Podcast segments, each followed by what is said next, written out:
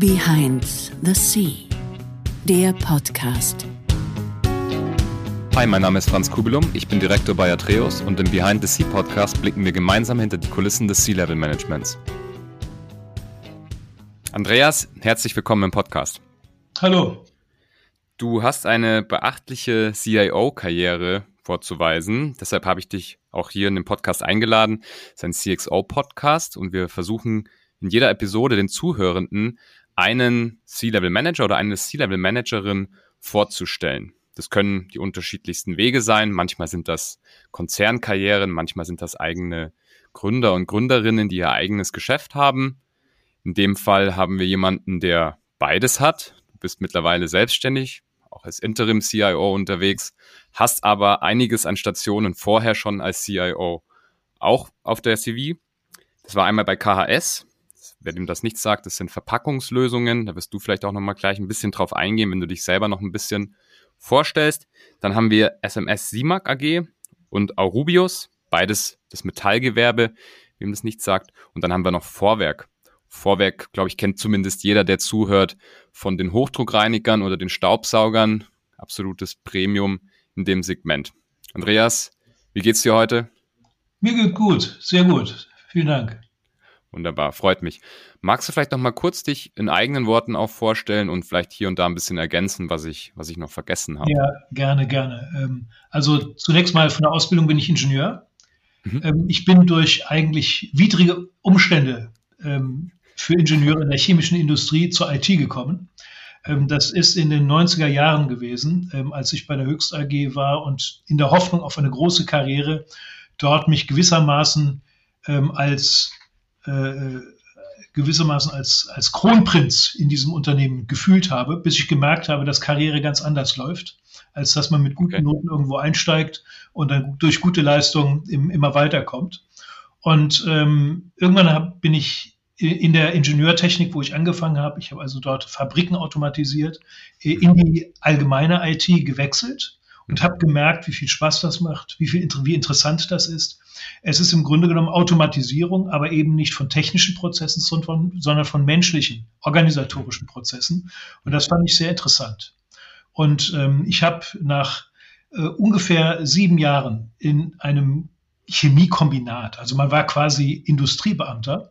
Ähm, habe ich erlebt, wie dieses Unternehmen aufgelöst wurde und wie im Grunde genommen ich gefordert war, meine eigene Initiative zu ergreifen für meine, äh, für, für meine Karriere, aber äh, grundlegend dafür auch äh, für die, das Verständnis, was ich über die Bedeutung meiner Ausbildung habe.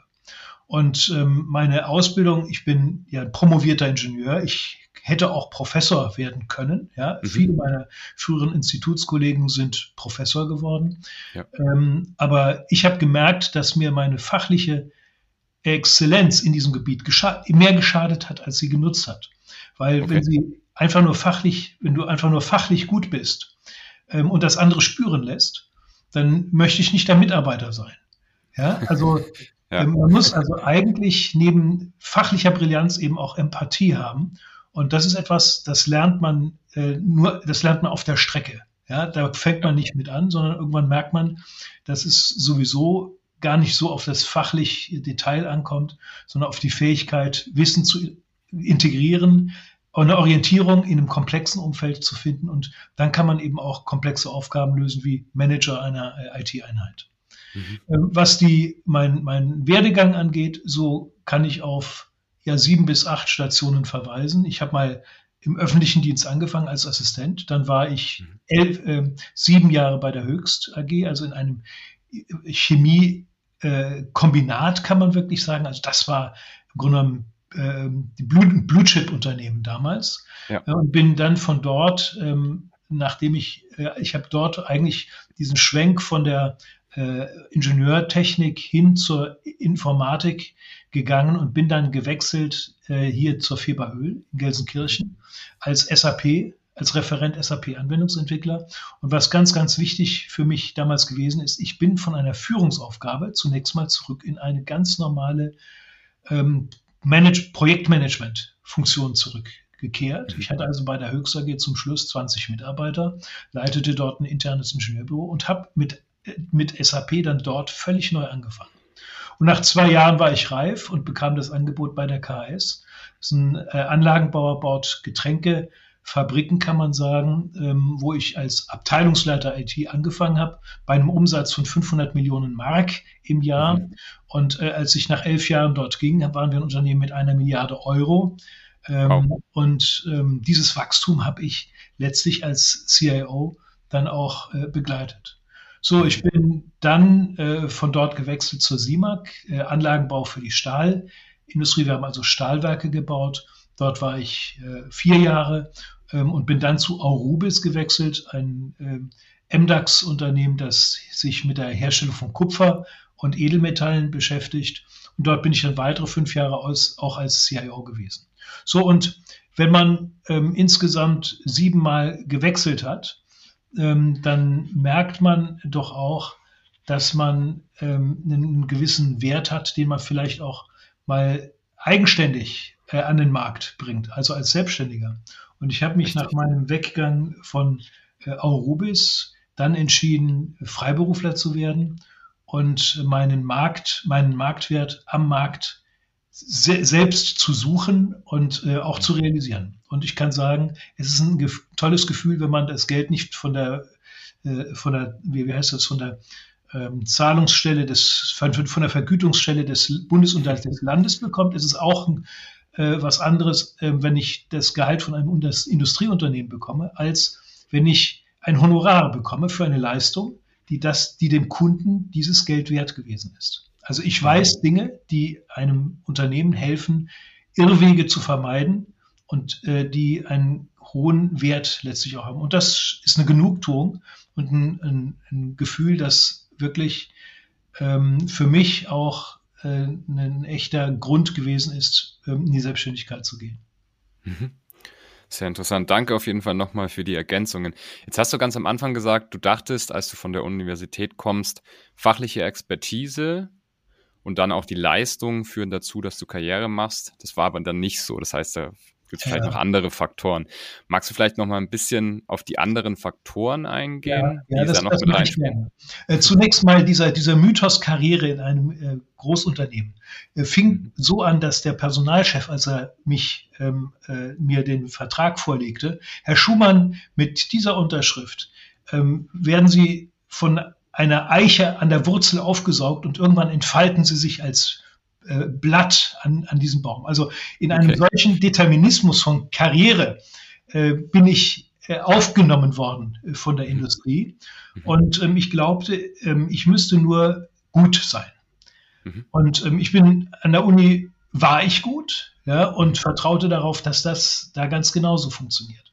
Und irgendwann merkte ich, äh, dass es viel, viel mehr wert ist, empathisch zu sein oder also mal mit Menschen umgehen zu können, beziehungsweise viel, viel wichtiger ist, mit Menschen umzukönnen, als irgendwo mal eine Eins gehabt zu haben. Mhm. Und eine, eine weitere ähm, Erkenntnis, die ich erlangt habe und die meine Mitarbeiter später auch das eine oder andere Mal spüren mussten, das ist, wenn ich befördert werde, dann ist das nicht der Lohn für vergangene Verdienste, sondern es ist ein Credit auf zukünftige erwartete Erfolge. Das ist und, interessant. Äh, etliche Mitarbeiter, die sich bei Beförderungen durch mich übergangen gefühlt haben, die haben gefragt, warum, Herr Schumann, bin ich es nicht geworden? Und ich war doch immer so gut. Ähm, ich habe meinen Job doch immer so gut gemacht. Und den habe ich im Grunde genau das gesagt. Die haben einen Job gemacht, der für sie interessant war, der für sie gut war, aber ähm, der nicht hat erkennen lassen, dass dieser Person in der Zukunft Dinge leisten kann, verändern, vergrößern, was auch immer, mhm. Ähm, das dem Unternehmen über die reine materielle Arbeit dieses Mitarbeiters hinaus dient. Und das muss man eben als junger Mensch auch verstehen. Das Gute kommt nicht oben wie so ein, wie so ein, äh, ich sag mal, ich darf es jetzt nicht, ich würde jetzt sagen, die heilige Kommunion, ähm, sondern das ist etwa, also Karriere ist etwas, das man wollen muss und was voraussetzt, dass man einen Nutzen stiftet. Sehr interessant. Ja, so einen ähnlichen Vergleich hat auch mal einer meiner ehemaligen Manager gezogen. Der hat auch gesagt, wenn du eine Beförderung möchtest, dann musst du erstmal in Vorleistung gehen und zeigen, dass du schon auf diesem Level, ja. sag ich mal, bereit bist und performen kannst. und dann bekommst du es auch. Andersherum wäre es ja Pokern. Man würde jemanden, der auf seinem, ja, in seinem Fach gut ist und sein jeweiliges Level gut meistert, dann einfach mal auf, ja, auf gut komm raus in die nächste Stufe stecken und hoffen, dass es gut geht. Ja, ja. Also sehr interessant, dass du das auch sagst. Jetzt hast du gesagt, du hättest auch Professor werden können. Wir haben vorher ja auch kurz drüber gesprochen, dass du mittlerweile ja auch wieder an die Uni zurückgegangen bist. Warum bist du denn damals nicht Professor geworden? Äh, zunächst mal ähm, mein, meine Motivation, Professor werden zu wollen, ist natürlich das Ergebnis eines Sozialisierungsprozesses an der Hochschule. Ich bin in mhm. einem Institut gewesen, wo wir einen Lehrstuhlinhaber hatten, der sehr, sehr berühmt war und der natürlich den Wunsch hatte, dass seine Mitarbeiter auch irgendwie groß rauskommen. Okay. Und wenn man nur Professoren kennt, dann kann man sich nur vorstellen, auch selber Professor äh, werden zu wollen. Ne? Und ich war früher bei der Bundeswehr und da habe ich gedacht, äh, ich müsste irgendwann mal General werden. Ähm, also das ist zunächst mal so, so, eine Grund, so eine Grundhaltung, zu schauen, wo steht man, was, was kann man, wie steht man in Relation zu anderen. Das ist so ein, das, das ist in den Genen, äh, das in, ist in den äh, Genen drin. Mhm. Ja, und äh, von daher nicht Professor zu werden, äh, war letztlich auch ähm, die Erfahrung, ähm, dass es woanders auch spannend ist, dass man auch woanders was erreichen kann. Ähm, aber auch die Erfahrung der damals wirklich schrecklichen Verhältnisse an den Universitäten, die waren so was von runtergewirtschaftet. Mhm. Ähm, und ähm, dann kommt noch hinzu, wenn man dort in so einem Berufungsvortrag war, äh, da musste man bestimmte Schlüsselworte sagen, die gerade so in gewesen sind. Und äh, okay. es, ich gehöre zu den Leuten, die Dinge nicht ähm, äh, äh, ansprechen, wenn sie nicht relevant sind. Ja, mhm. und nur ähm, vorher in der ähm, nach Stichworten in der Ausschreibung zu suchen, um diese Stichworte stereotyp zu bedienen, ohne dass irgendeiner in dem Berufungskomitee überhaupt eine Ahnung hat, was das bedeutet. Äh, das ist wieder mein Naturell. Okay, ja, heute würde man Buzzwords sagen. Ja, es gibt es ja in mehreren äh, Bereichen. So, so ist, man hat mal Bullshit-Bingo dazu Bullshit-Bingo.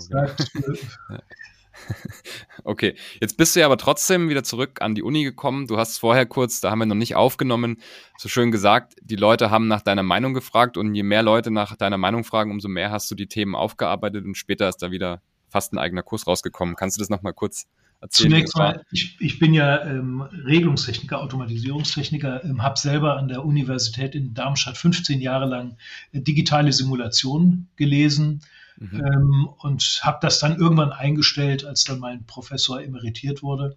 Mhm. Ähm, aber ähm, ich bin dann in meinem, im Laufe meines Berufslebens, habe ich ja verschiedene fachliche Themen sehr, sehr gründlich durchgearbeitet. Ich habe äh, angefangen ähm, in der chemischen Industrie mit äh, der Einführung von SAP in der chemischen Produktion. Das ist ein Spezialgebiet von mir gewesen. Das hieß damals, mhm. damals nannte man das MES, Manufacturing Execution Systems.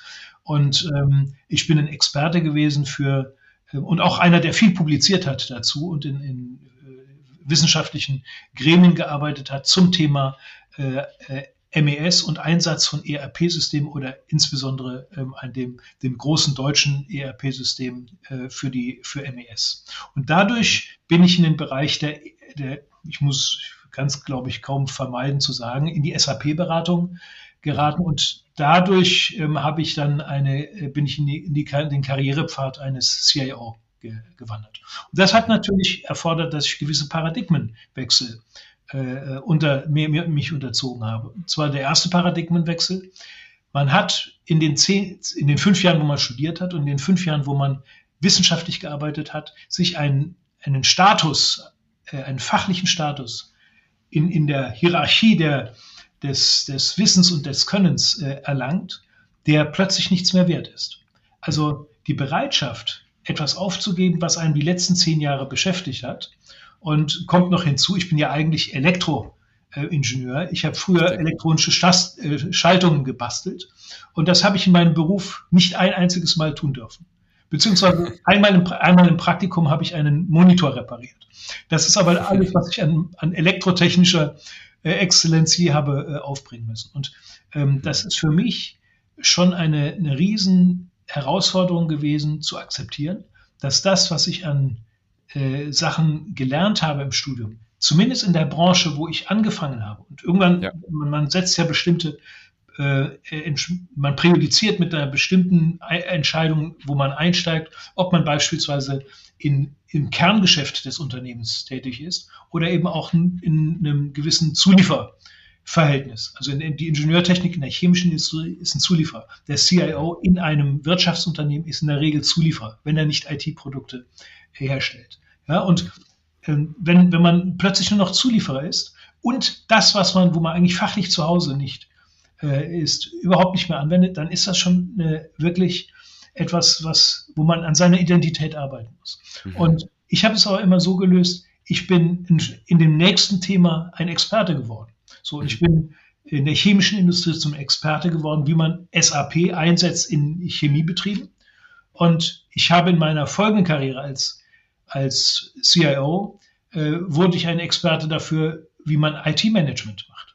Und ich habe in den Jahren meiner Tätigkeit als CIO sehr oft eben die Anfrage bekommen, zu einem bestimmten Thema, zu einem Buzzword-Thema einen mhm. Vortrag mal zu halten. Also es gibt ja immer diese, diese Veranstaltung, wo es ein Schnittchen gibt und äh, Industrieexperten berichten über ihre Erfahrungen. In solchen Formaten habe ich äh, immer teilgenommen. Das habe ich zu einem sehr, sehr umfangreichen äh, Vorrat an Präsentationen äh, dann zusammengestellt. Und mhm. ähm, ich bin heute und, und habe dann, äh, 14, 15 ist es gewesen, äh, nebenher als Lehrbeauftragter äh, in Informationsmanagement an der Universität in Siegen gehalten. Äh, aber immer so auf der Basis von Dingen, die ich in den letzten Jahren äh, gelernt habe und eben versucht habe, methodisch ein kleines bisschen zu sortieren und äh, zu, einem, zu einer Story für, auch für eine Vorlesung zu machen. Mhm. Ja, sehr interessant. Dann ist natürlich der schöne Weg, wenn man dann wieder zurückgezogen wird, aufgrund der Sachen, die man währenddessen gemacht hat, dann hast du ja das zum Schluss dann doch beides bekommen. Das ist ja eigentlich auch ganz positiv. Kann man so sehen, ja. Ja. Jetzt hast du gesagt, ähm, es tut, so, das hat wehgetan, die, diese fachliche Kompetenz ja so ein bisschen abzugeben, weil man sie im beruflichen Alltag nicht mehr braucht. Oder vielleicht erstmal auf den ersten Blick nicht mehr braucht. Jetzt hat man natürlich aber in den ingenieurswissenschaftlichen Studiengängen, ich habe selber auch Physik studiert, lernt man ja doch eine gewisse Herangehensweise an unterschiedliche Probleme, an unterschiedliche Themen, die ja auch in der Wirtschaft sehr geschätzt wird und auch im Management sehr geschätzt wird. Hast du dann irgendwann später dann doch gemerkt, dass dir dein, ja, deine fachliche Kompetenz, die du in der Uni oder auch in der Promotion dann erlangt hast, doch was hilft, weil du merkst, du gehst einfach immer mit diesem Ansatz an verschiedene Themen jetzt in deiner CIO-Rolle? Das ist genau das, ich nenne das Meta-Wissen. Mhm. Also das Wissen an sich ist, ich weiß, wie man einen Ball aufpumpt. Äh, mhm. Meta-Wissen ist, ich weiß, wie ich mir für eine abstrakte Aufgabe, für eine noch nicht nominierte Aufgabe äh, ein Werkzeug mache oder, oder aussuche. Ja. So, ähm, und die Fähigkeit, jetzt eine Regelung auszulegen an einer Chemieanlage, das ist Wissen, das ist Können. Mhm. ähm, die Fähigkeit zu verstehen, was ich machen muss, um überhaupt mein Problem lösen zu können. Das, dieses, das nenne ich Meta-Wissen und das ist viel, viel mehr wert als das Wissen jetzt in diesem einzelnen äh, Fall. Und ähm, ich komme heute als Berater zu vielen Kunden, potenziellen Kunden. Also ich akquiriere ja auch, ähm, spreche mit, mit Vorständen, mit, mit CIOs ja. und merke, die haben ihr Problem noch gar nicht verstanden. Mhm. Die kommen mit einer Aufgabe, Interim Management oder ähm, Pro Programmleitung von einem, Groß einem in, in, in Schieflage befindlichen Großprojekt, kommen die zu mir und suchen die Lösung in Begriffen, die sie aber vorher schon selbst konkretisiert haben. Okay. Und damit geht ihnen natürlich der Freiheitsgrad verloren, zu erkennen, was der System, die systemische Ursache ihres, ihrer Herausforderung ist. Und das ist eigentlich die Stärke, die man in einem akademischen Stadium erlangt, mhm. als, als Grundlage, aber die man vor allen Dingen dann als Manager auch pflegen und entwickeln muss. Also im Grunde genommen die, das Lernen zu lernen oder zu, zu erkennen, was das Problem ist und nicht, wie ich ein Problem lösen kann. Okay. Das heißt, du würdest sagen, in deinen Worten, Meta-Wissen wäre dann gerade im C-Level-Bereich oder im, wenn man irgendwann dann ja Entscheider auf höchster Ebene ist. Das heißt, man kann sich nicht mehr hinter der nächsten Hierarchieebene, sage ich jetzt einfach mal salopp, verstecken. ist es wichtiger, man hat dieses Metawissen als dieses fachliche Wissen, wo es ja dann doch auch wieder Experten gibt, vielleicht auch in der Firma oder ja. im näheren Team. Also sagen wir so, ein fachliches Urteilsvermögen äh, schadet nicht und ist für bestimmte äh, Aufgaben auch zwingend erforderlich.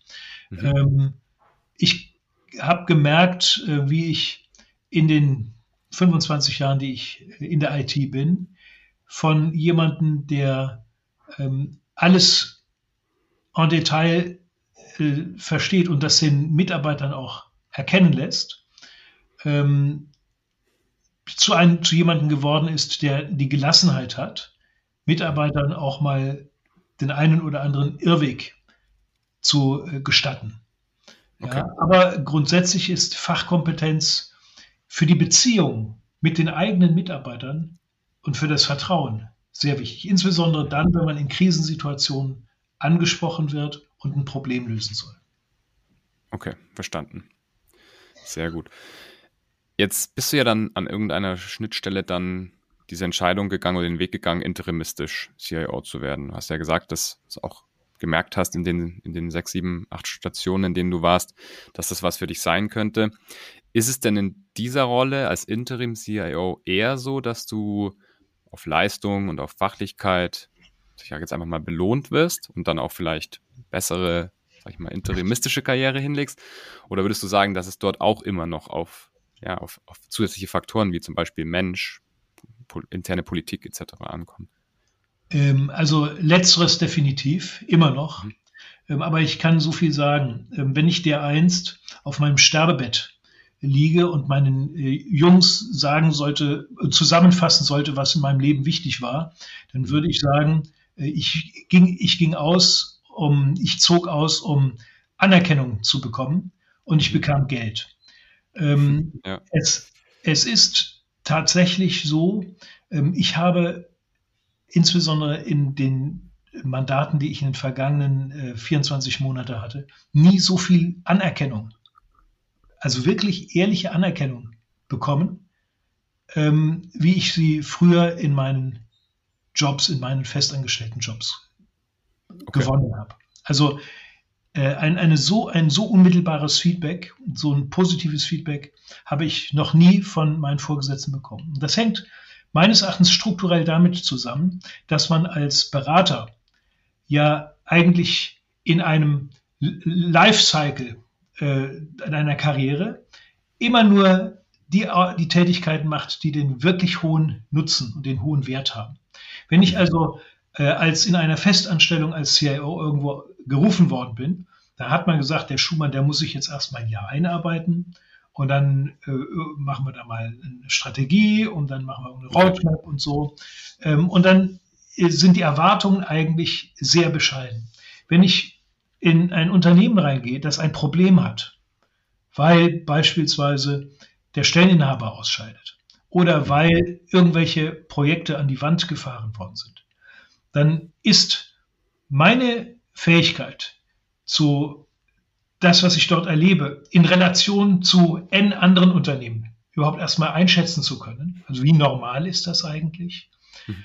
Ähm, schon der Schlüssel dazu, dass ein Vorstand sagt, ja, nein. Also dass er eine Entscheidung darüber trifft, mache ich irgendwas weiter oder stelle ich es ein oder äh, hole ich mir jetzt 20 zusätzliche Berater, wie der Amtsinhaber das jetzt gewünscht hat, oder ähm, denke ich mal drüber nach, ob das, was in, in die, die, die, Unternehmensberater mir erzählt haben, ob das ja. wirklich, ob ich das wirklich so machen muss. Ja, und dieses, und diese Erkenntnis, die, ich meine, das ist ja etwas, was man mit gesundem Menschenverstand, da muss man kein, keine äh, Luftfahrttechnik studiert haben, diese, diese Erkenntnis, die hat einen extrem hohen Hebel. Mit, mit der habe ich als Berater einen extrem hohen Hebel.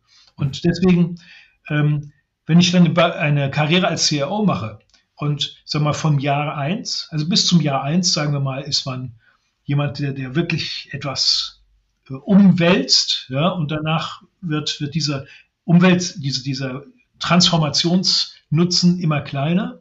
Und der Anteil, den ich in meinem schwarzen Ledersessel sitze, Zigarre schmauche ähm, und ähm, äh, als gewissermaßen äh, Manager ähm, nur noch moderiere und ähm, äh, roch, rochiere, ähm, dann werde ich, dann wird, wird mein, mein spürbarer Nutzen für den Kunden immer abstrakter.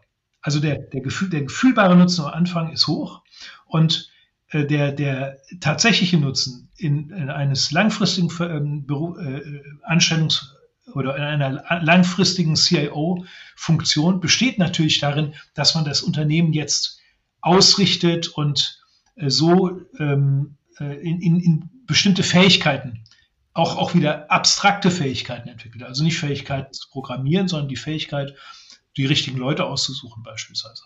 Oder die Fähigkeit, Entscheidungen mal nach vernünftigen Kriterien zu treffen.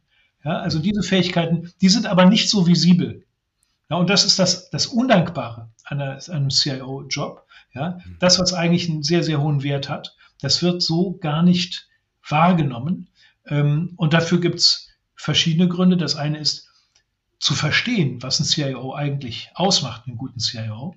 Ja. Ähm, das ist nicht ganz einfach, weil die, der, die Nachfrage nach IT, die kommt im Grunde genommen aus, äh, von der Bedürfnisbefriedigung her. Also hier mein, mein, mein iPhone oder äh, ein vernünftiger PC. Sie kommt nicht aus dem Verständnis, äh, dass man ein Unternehmen je nach Größe und nach Markt ausrichten muss, in seinen Fähigkeiten Informationen, mit seinen Fähigkeiten Informationen zu verarbeiten und daraus die richtigen Entscheidungen äh, abzuleiten und, und natürlich effizient zu sein. So, und das wird im normalen, im, im Alltag eines CIOs, also die, das Jahr zwei bis elf, sagen wir mal, mhm. ähm, wird das nicht wirklich gewürdigt. Und dafür, das ist vielleicht auch der Grund, weshalb ich dann auf Tagungen gegangen bin und meine Weisheiten dort äh, äh abgegeben habe. Okay. Okay.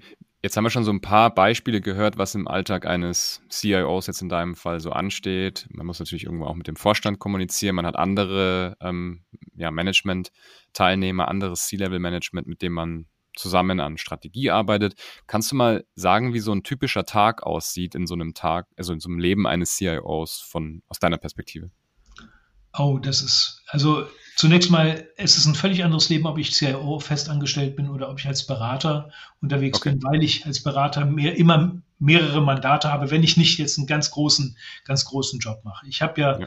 ein Dreivierteljahr für Vorwerk als CIO äh, gearbeitet und da ist es natürlich der normale CIO, äh, Arbeitstag gewesen. Muss dazu sagen, das hat ja alles sich unter den Bedingungen der, äh, der, der Corona und des Homeoffice abgespielt. Und ich bin ähm, in dieser Zeit äh, quasi äh, in verwaiste, in ein verwaistes Büro, in eine ver verwaiste äh, Arbeitsumgebung gegangen. Also ein Riesengebäude in Wuppertal, das quasi menschenleer gewesen mhm. ist. Und es wäre in diesen ähm, ähm, und ich habe, es wäre die, unter diesen Umständen egal gewesen, ob ich zu Hause äh, gearbeitet hätte oder im Büro. Äh, für mich ist äh, allerdings die Präsenz im Büro ganz entscheidend, um mit den Menschen arbeiten zu können mit den, und die Aspekte der menschlichen Zusammenarbeit und des menschlichen Wollens mhm. ähm, und äh, all die Dinge, die durch Interessen geleitet sind, äh, auch äh, zu verstehen, wahrzunehmen, auch zwischen den Zeilen wahrzunehmen und ähm, eben mit den Mitteln der Einflussnahme, die natürlich viel subtil, subtiler sind in der Präsenz, ähm, auch tatsächlich etwas zu, äh, zu verändern. Und ähm, muss dazu sagen, die Beziehung zu meinen Kollegen, ähm, ich bin früher ein sehr, sehr formal äh, auftretender Mensch gewesen. Ich bin bei Aurubis der zweitletzte nach unserem, vor unserem Treasurer gewesen, der die Krawatte abgegeben hat. Ja. Ähm, also ich bin eigentlich jemand, der gerne, ich trage die Krawatte auch gerne, weil sie ein Schmuckstück ist und mhm. etwas über meinen Geschmack ähm, äh, aussagt. Ähm, aber das, äh, worauf ich äh, hinaus will, ist, wie gehe ich mit meinen Kollegen um? Und ähm, mein erster äh, IT-CIO-Job bei KS da war ich derjenige, der allen beweisen musste, dass ich es dass ich's drauf habe, dass ich es besser kann. Heutzutage äh, habe ich die Gelassenheit ähm, einer eigentlich erfolgreichen Karriere im äh, Hintergrund und einem, ähm, ich würde mal sagen, einer beruflichen Situation, die man am besten mit einem Indian Summer äh, vergleichen kann, äh, der es mir erlaubt, eine gewisse Gelassenheit zu pflegen und ähm, eine gewisse Unaufgeregtheit mhm. äh, an den Tag zu legen und, und auch mit den Kollegen mit, wie mit Berufsfreunden umzugehen. Das ist nicht selbstverständlich. Ne? Also ähm, früher äh, habe ich so in meinem Anstellungsverhältnis, und da sind wir bei der Politik, da geht es natürlich um Interessen, da geht es auch darum, wer, wer ähm, äh, ist oben, wer ist unten. Mhm. Ähm, und in diesen Grabenkämpfen entwickelt sich eine Beziehung nicht so, wie wenn man temporär zusammenkommt und ein großes Projekt macht. Das heißt, die IT wieder auf Füße, die Füße stellen ähm, und ein paar Schlüsselprojekte wieder zum Anlaufen bringen. Das ist dann so eine gemeinsame Sache, ähm, die eben auch erfordert, dass man ein vertrauensvolles, persönlich interessiertes zwischenmenschliches Verhältnis hat. Und okay. das ist äh, heutzutage äh, eines der, ja, der Paradigmen, unter denen ich arbeite. Ähm, nur wenn die Mitarbeiter und die Beteiligten ähm, wollen und es gerne machen, kann man auch etwas bewegen. Und viel, die, die IT steht ja immer unter dem, äh, in, unter dem Druck, Dinge zu tun, die die IT entweder nicht für sinnvoll, nicht für nachhaltig hält oder die zu teuer sind oder äh, äh sonst etwas. Und wenn man vom hohen Ross meint, seinen Stakeholdern das erzählen zu müssen, dann, ähm, dann setzt, sitzt, der, sitzt der Stakeholder, setzt sich auf das gleich hohe Ross. Und wenn man mhm erkennen lässt, dass wir in einer Situation sind, die für, für mich schwierig, genauso schwierig ist wie für den, für den Stakeholder.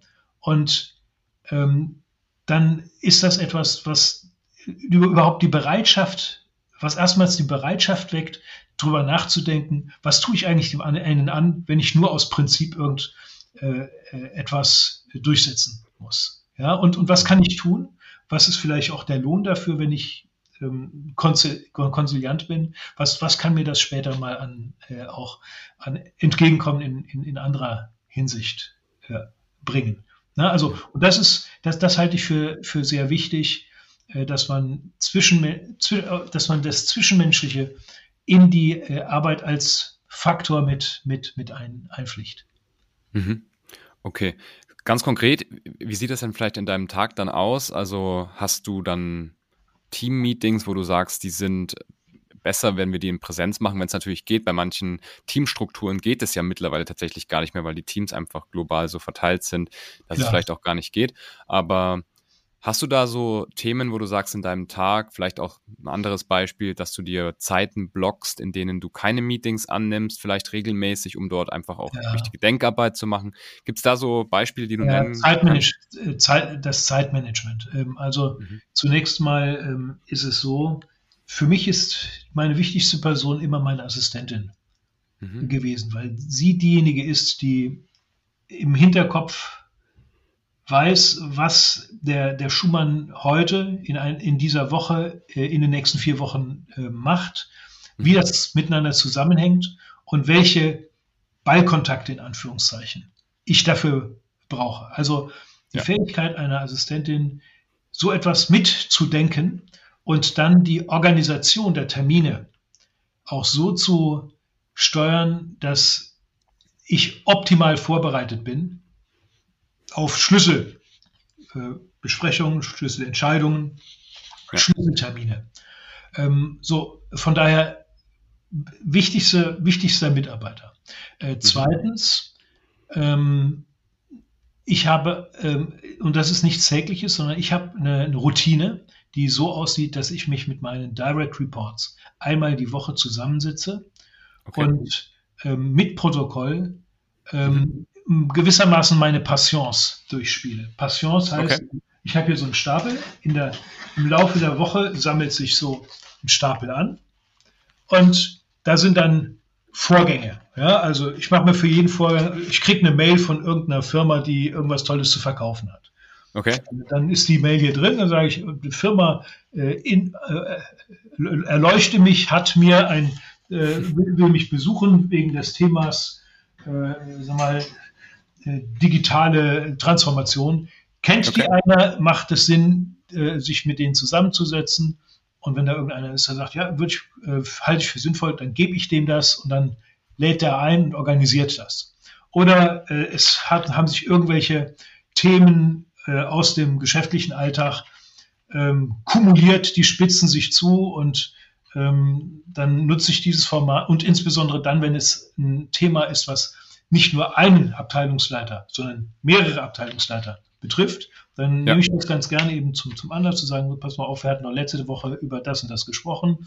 Ähm, ist das erledigt? Äh, wenn, äh, wenn nein, was machen wir jetzt? Ne? So, also diese okay. wöchentliche Besprechung, die nutze ich, um im Grunde genommen all die Vorgänge, die ähm, so im, im Tagesgeschäft hochkommen, die jetzt nicht eine unmittelbare äh, Projektintensität haben, aber die Entscheidungen, Schwerpunktsetzungen und so weiter und so fort äh, erfordern. Mhm, so, das ist und, interessant. Mhm. Ja, und, und das, das, das dritte Format ist natürlich die, die Bereichsversammlung, äh, heißt überall ein kleines bisschen anders. Da ist, das ist im Grunde genommen die, äh, das Format, in dem ich mich in der äh, IT-internen Öffentlichkeit äh, äh, wahrnehmbar mache, weil ich ja mich nicht mit jedem einzelnen Mitarbeiter ähm, äh, jederzeit ähm, äh, treffen kann, sondern äh, so und, und ähm, in dieser Versammlung dann berichte ich über das Große und Ganze, beziehungsweise Mitarbeiter, die berichten über ihre erfolgreichen Projekte.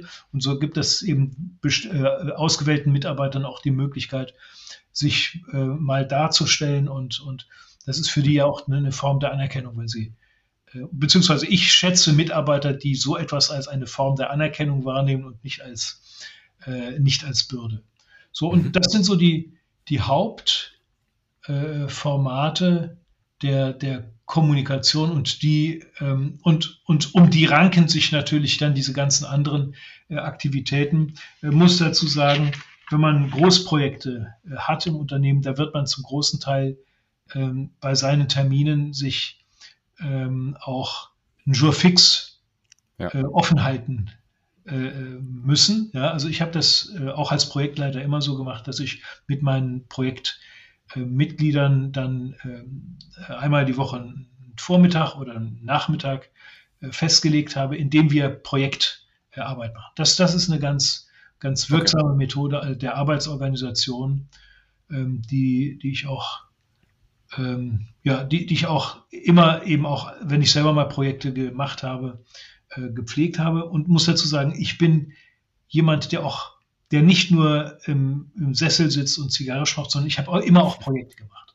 Ja, also ich bin nie der CIO gewesen, der gewissermaßen so als, als lieber Gott da irgendwo äh, ge, nur gerichtet hat, sondern ähm, ich habe immer, und das sind dann ähm, Situationen auch gewesen, wo mich der Vorstand oder Kollegen auch mal auf den Pott setzen wollten. Ja? Und das sind so Situationen, wenn, wenn man das Vertrauen seiner Kollegen äh, erlangen oder halten möchte, ist es ganz gut, auch mal irgendetwas Greifbares äh, vorlegen zu können. Absolut, absolut. Ich habe zwei Follow-up-Fragen noch. Die erste geht noch ein bisschen um das Thema Assistenz, was du angesprochen hast. Und zwar, hast du als Tipp gesagt, man soll sich, ich glaube, man unterscheidet es in Executive Assistance und administrative Assistenz. Die Executive ja. Assistance ist das, was du angesprochen hast, dass man wirklich eine Person hat, die mehr oder weniger als erweitertes Gehirn mit einem sozusagen arbeitet. Administrativ würde heißen, man, man gibt administrative Aufgaben, die werden natürlich auch abgearbeitet, die müssen auch gemacht werden.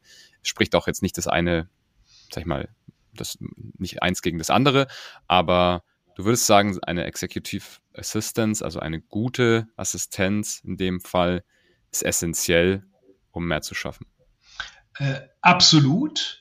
Äh, wobei ähm, ich das nicht so verstanden werden äh, möchte, dass diese Executive Assistentin, ähm, meistens sind es ja dann doch äh, Damen, hm. in den Content reingeht. Also ich habe okay. immer ähm, Mitarbeiter gehabt, die ich aber nie so als persönlichen Assistenten so, mhm. eingesetzt habe oder, oder tituliert habe. Ich habe aber immer Leute gehabt, die eine bestimmte konzeptionelle Schlüsselrolle äh, eingenommen haben. Ja, die okay. hießen dann vielleicht Projektleiter, okay. Architekturmanagement oder, oder Service Management. Und das sind dann Ähm, übrigens die Leute, die dann später mal Karriere gemacht haben, als ich dann weggegangen bin. Ähm, also das sind Mitarbeiter gewesen, die, die gewissermaßen mir den Rücken freigehalten haben. Mein, mein früherer Chef, ja. der KS, hat mal gesagt, ach, das ist ihr, ihr Zuschläger. Ähm, das ist natürlich ein bisschen böser, äh, äh böse klingender Begriff, aber man braucht schon jemanden, der einem irgendwo so bei Schlüsselthemen vertritt, der die Fachkompetenz hat, aber eben auch die Autorität und die, die Akzeptanz, das Standing bei den anderen und der einem den Rücken in bestimmten unangenehmen Themen frei Das ist aber, das ist dann nochmal was anderes.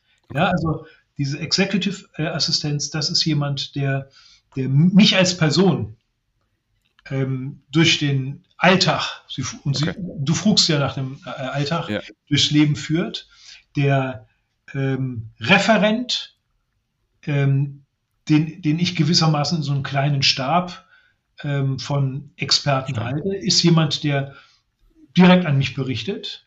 Der berichtet also jetzt nicht an den Abteilungsleiter.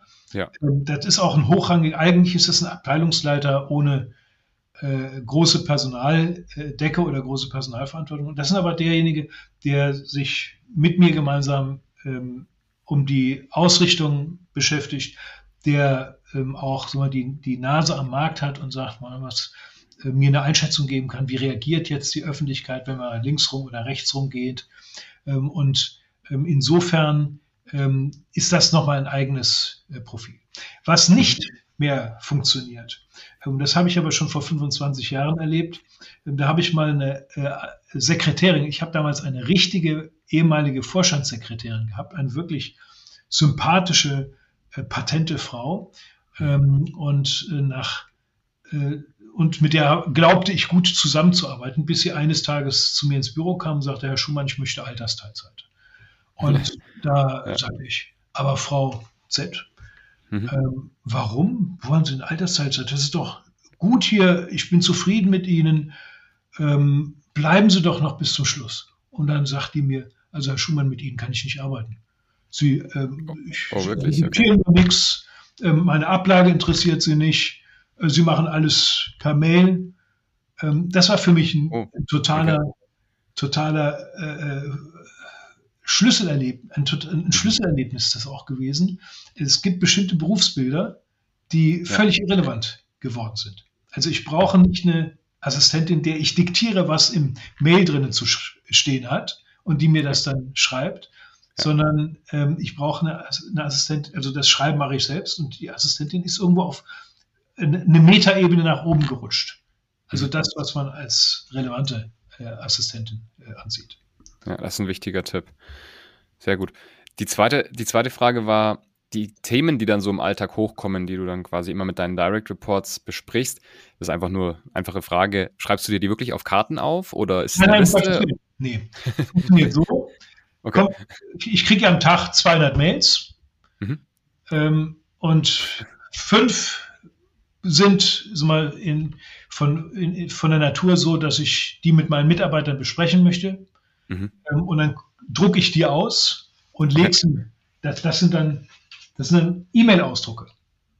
Oder, oder vielleicht auch mal ein Schriftstück. Wenn, wenn so, ich glaube, das letzte Schriftstück, was ich irgendwie verarbeitet habe, war vor zehn Jahren. Äh, normalerweise ist es der Ausdruck von der E-Mail. Da steht dann drin von an, irgendein Anliegen und dann kommt das äh, dahin. Oder ist es ein PowerPoint? Irgendeiner im Unternehmen hat ein PowerPoint, hat irgendwas vorgeschlagen. Okay. IT-technisch. Dann drucke ich die PowerPoint aus, kommt auf den Stapel und am nächsten Montag äh, frage ich, kennt den eigentlich jemand und was könnte der für Absichten haben und wer kann da mal hin und den was fragen.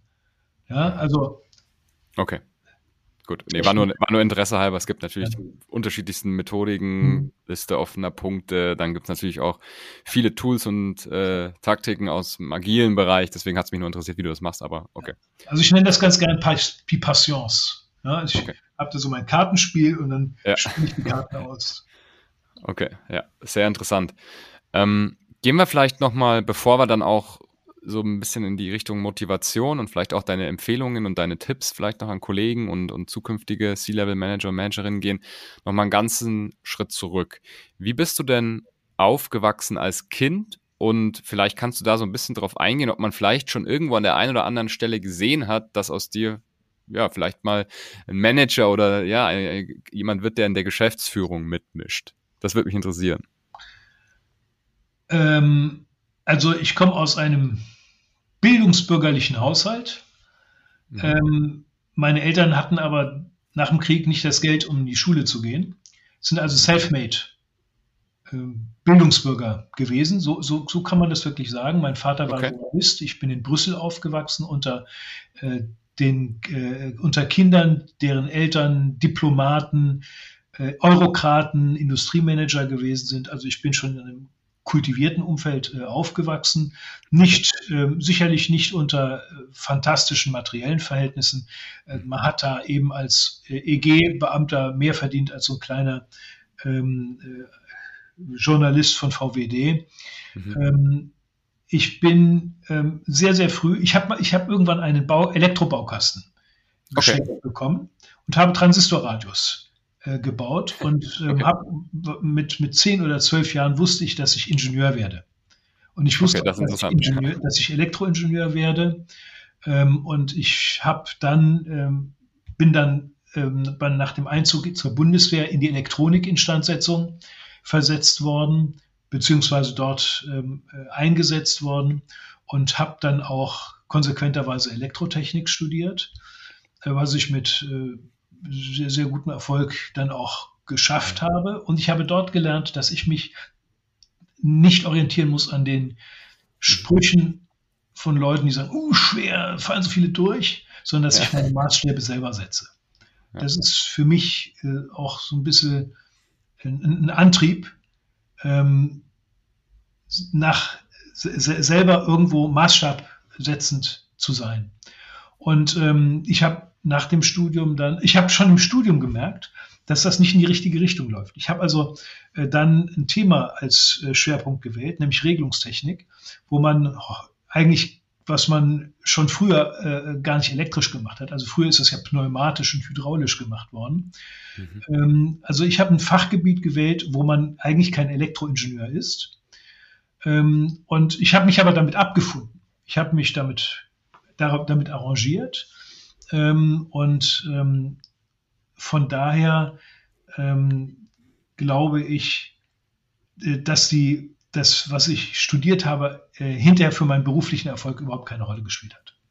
Okay. Sondern eigentlich das, äh, der Wille, etwas zu erreichen, der, die Bereitschaft, Opfer zu geben. Und man muss eines sagen, wenn, wenn es einen eine Downside gibt von dem, was ich gemacht habe, dann war das zehn Jahre, die ich nicht zu Hause gelebt habe.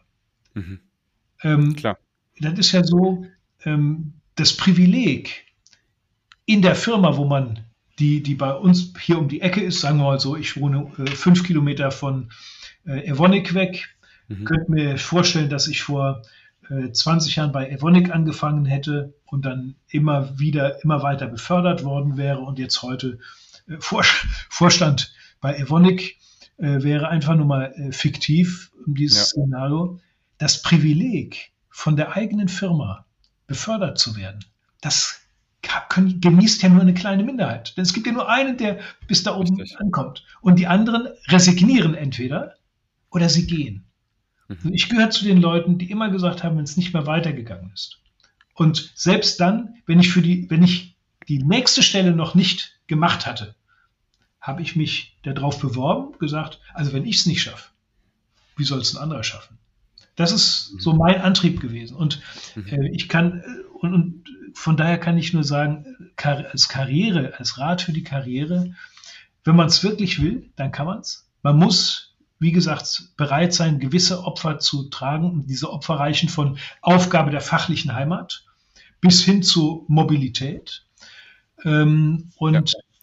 dann ähm, und, und dann wird es auch was. Mhm. Ja, sehr interessant. Ich hoffe, dass das ähm, jetzt auch in deiner Erklärung gut rausgekommen ist. Es gibt ja heutzutage den Begriff ähm, Jobhopping, ja, dass man einfach von einem in den anderen Job springt und dort sozusagen versucht, dadurch weiterzukommen. Das ist ja ein essentieller Unterschied zu dem, was du jetzt gerade gesagt hast, wenn es wirklich nicht weitergeht und nun mal auch diese Gegebenheit da ist, dass nur eine Person ja, ja auf diesen Job kommen kann, den man vielleicht in einer, ja, in einer Firma hat, wo 10.000 Mitarbeiter sind, dass es irgendwann den Moment gibt für die restlichen, ja, für die restlichen 20, 30, 40 oder sogar hunderte Leute, dass es hier an der Stelle vielleicht dann nicht weitergeht und man dann an der Stelle ja, was, was ganz wichtig ist, der Begriff Jobhopping, der hat ja die Konnotation der Flucht. Ein Jobhopper ist einer, der, also ich würde mal sagen, wenn einer einen Lebenslauf hat mit lauter Stationen mit zwei äh, Jahren oder unter zwei Jahren, mhm. ähm, dann ist das entweder eine Rakete. Gut, sagen wir mal, die erste, der erste Job kann man immer zwei Jahre haben. Ähm, mhm. Der zweite Job kann ja auch bei einer Unternehmensberatung sein, wo hier äh, up or out, ähm, ja. da sind zwei Jahre auch nicht schlecht. Ähm, aber wenn einer mit 40 Jahren kommt und hat schon sechs Stationen mit, mit zwei Jahren, ähm, dann wird, da muss man sich überlegen, ob das einer ist, der ähm, kurz, kurz mit dem Helikopter landet, versucht zu ernten, ähm, wo, wo man aber nicht weiß, ob er wirklich geerntet hat oder nicht, und dann zur nächsten Station gewechselt hat. Und das ist nicht das, wovon ich gesprochen habe. Das, das, was ich lebe und das, was ich predige, ist, es gibt eine, immer eine, eine Relation zu dem, was ich kann mhm. und dem, was, was der Markt von mir fordert. Stimmt. Und wenn ich mehr kann, als was der Markt von mir fordert, beziehungsweise mein Arbeitgeber von, zunächst mal mein Arbeitgeber von mir fordert, dann ähm, glaube ich, ist es fair, wenn man sagt, liebes, lieber Arbeitgeber, und das ist auch äh, zumutbar. Lieber Arbeitgeber, hier haben wir ein Mismatch zwischen dem, was du von mir verlangst und dem, was ich kann. Jetzt gibt es zwei Möglichkeiten. Entweder du legst eine Schippe drauf, damit ich auch beweisen kann, dass ich es kann, oder aber ich suche mir diese Schippe woanders. Und das ist, das ist ein faires Geschäft. Und es ist vor allem dann fair, wenn man erlebt hat, wie man von dieser äh, Karriere äh, Vorstellung, die ich am Anfang gebracht habe hier mit, mit dieser Eiche. Ja, also ja. das Gute kommt irgendwann von oben. Insbesondere dann, wenn das Gute nicht mehr von oben kommt. Dann muss eine Firma doch ziemlich äh, genau überlegen, was sie jemanden, der was drauf hat, erzählt, damit der bleibt. Und dann merkt man Folgendes. Wenn sie fachlich gut sind, dann hat ihr Chef ein Problem, sie zu befördern. Der hat ein Problem, weil mhm. er dann sein, die, jemanden, der ihm seine, seine, seine Sachen gemacht hat, nicht mehr hat. Richtig. Ja. Also es ist eine fachliche Exzellenz, kann wirklich Karriere, also mal jetzt vor, vor diesem The Thema, wie, wie bringt man jemanden dazu, sich zu, dich zu befördern? Mhm. Ähm, der versucht natürlich, an Zeit zu schinden, was, äh, was, was, was er kann, bevor er dich irgendjemanden anderen empfiehlt. Und mhm. ich muss sagen, ähm, meine Chefs, die haben das sehr, sehr gut mir ähm, damals, ich bin da um die 30 gewesen, Anfang 30, habe immer gedacht, warum passiert denn da nichts? Ähm, die haben mir das dann mal so erklärt. Und das ist absolut, äh, absolut einleuchtend. So, und es ist ja so, wenn ich einen Anspruch habe, dann muss ich den auch woanders äh, äh einsetzen und beziehungsweise geltend machen können. Und dann steht nicht mehr der, die, der Mitarbeiter im, im Wettbewerb mit anderen Mitarbeitern um einen Job, sondern die Jobs, die stehen im Wettbewerb um Mitarbeiter. Und dann ist es, dann haben wir auch eine ausgewogene Beziehung zwischen Arbeitgeber und, und, und Arbeitnehmer, beziehungsweise zwischen demjenigen, der eine, eine Herausforderung hat und demjenigen, der, der auf jeden Fall gern das Geld nehmen würde, ja, und der dann seinen neuen Arbeitgeber auch davon überzeugen muss, dass er dafür auch die Leistung erbringt. Mhm. Okay, sehr interessant. Jetzt noch zwei Themen würde ich gerne mit dir besprechen. Wir kommen auch langsam zum Schluss des Podcasts. Ich möchte auch mit respektvoll mit deiner Zeit umgehen. Erstes Thema, wir haben jetzt gehört, es sind sehr, sehr viele unterschiedliche Themen, die man im C-Level hat. Es sind nicht nur fachliche Themen, die muss man da auch verstehen, das ist, das ist nachvollziehbar, aber es sind auch sehr, sehr viele nervenreibende Themen, mit denen man sich auseinandersetzt. Und oftmals, hast du auch gesagt, als CIO speziell, hat man nicht wirklich die Wertschätzung, die man sich vielleicht wünscht. Du hast vorhin auch gesagt, ich habe hab nach Wertschätzung gearbeitet und habe Geld bekommen. Was motiviert dich denn trotzdem, die Jobs zu machen und wenn du mal vielleicht ein Motivationsloch hast, was machst du denn dann? Äh, also, was mich motiviert, das ist die Interaktion mit anderen, mit, mit Gleichgesinnten. mit Leuten, mit denen ich ein gemeinsames Ziel habe Verstehe. und ähm, in denen ich etwas tue, was mir auch von der Tätigkeit Spaß macht. Mhm.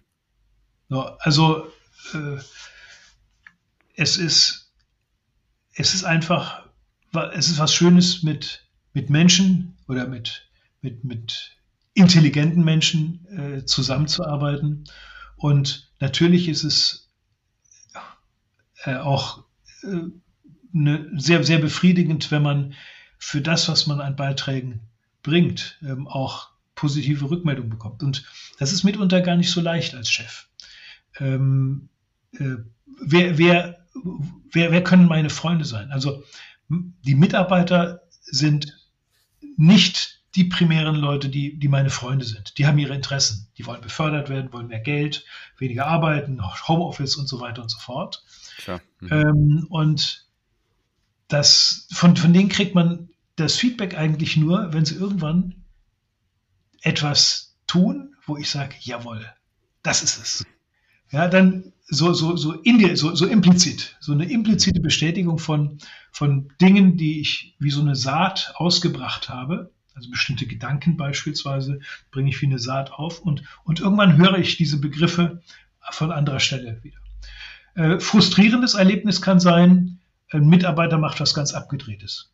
Und du denkst dir, wie kommt denn der da drauf? Und dann überlegst du und merkst du, oh je, vor vier Wochen war doch mal diese Besprechung, war so ein Brainstorming. Da hast du gedacht, man könnte doch das und das und das.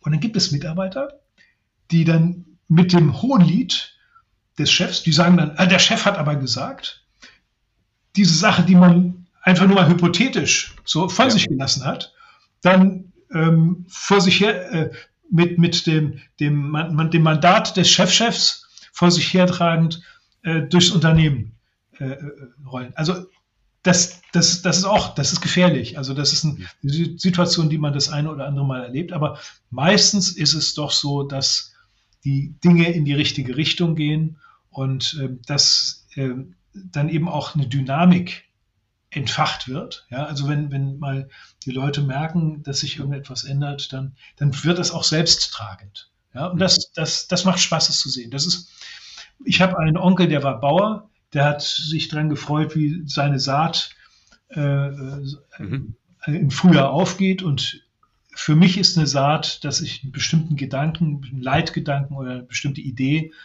äh, an, an die Front bringe und dann sehe, wie sie wie sie äh, sich, sich ent, entfaltet. Okay, sehr gut. Ja. Selbst wenn da vielleicht hier und da mal dann keine Wertschätzung mehr von noch weiter oben kommt. Und es ist in der Tat so, ich habe ja gesagt, ich bin im, im, im Indian Summer der, meiner Karriere. Meine ja. Frau sagt immer, Andreas, warum machst du das denn? ja. Jetzt wissen wir es. Ich glaube, raus. ja, können, wir, können wir die Aufnahme zeigen, ja. Sehr gut. Ähm, vielen Dank dir. Letzte Frage vielleicht an dich. Jetzt, ich habe es am Anfang gesagt, hier hören natürlich einerseits Kollegen, Kolleginnen von dir zu.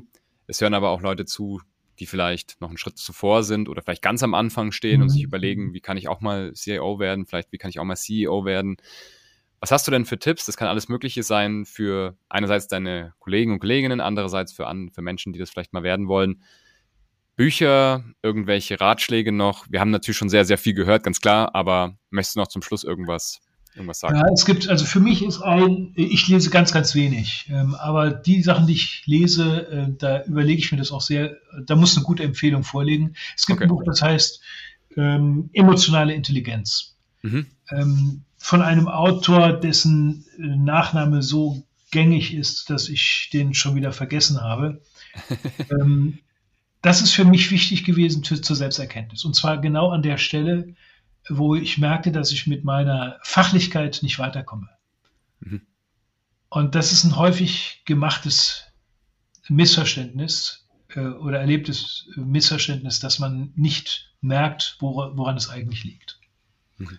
Und ähm, so im Rückblick, wenn mir etwas ge gefehlt hätte, ich hätte von meinen Noten gerne äh, einen Punkt äh, abgezogen und diesen Punkt in Sachen ähm, Empathie Interesse an Menschen ähm, und auch ja, mehr, mehr äh, Proaktivität im Umgang mit meinen Vorständen äh, okay. ausgetauscht. Und das macht dann den Unterschied, ob du dann die ganz große Karriere oder nur so eine mittelgroße machst. Okay. Das ist ein schöner, schöner letzter Tipp. Sehr interessant. Wir können natürlich das Buch dann im Nachgang noch, noch raussuchen und auch in die Show Notes mhm. verlinken. Andreas, vielen lieben Dank. Vielen Dank für die ganzen Einsichten. Einerseits in deinen Werdegang, andererseits natürlich in, in die, ja, in die Erkenntnisse, die du währenddessen gesammelt hast. Wo kann man dich denn erreichen? Du bist auf LinkedIn. Möchtest du noch trotzdem irgendwas anderes erwähnen? Na, LinkedIn ist ein vernünftiger Kanal und okay. äh, da bin ich auch immer für ein Gespräch offen. Wunderbar, sehr gut. Dann vielen lieben Dank, dass du im Podcast warst. Vielen Dank, dass du mit mir die Episode gemacht hast. Hat mich sehr, sehr gefreut. Ich freue mich jetzt schon darauf, wenn sie rauskommt. Vielen Hat Dank, Andreas. Hat ja. mir auch Spaß gemacht. Alles Gute, Franz. Danke dir. Wenn euch die Episode gefallen hat, bitte gerne einen Kommentar da lassen oder eben eine Bewertung, je nachdem, auf welcher Plattform ihr zuhört. Der Podcast wird von der Treos gesponsert und auch präsentiert. Das heißt, wenn ihr euch da auf der Seite mal umschauen wollt, macht das gerne. Seite wird verlinkt, auch unten in der Beschreibung. Und dann hoffentlich sehen wir uns bei der nächsten Episode wieder, wenn wir mit einem neuen Gast wieder vorstellen, wie der Werdegang in C-Level Management aussehen kann. Danke. Andreas, mach's gut. Alles Gute. Ciao. Ciao.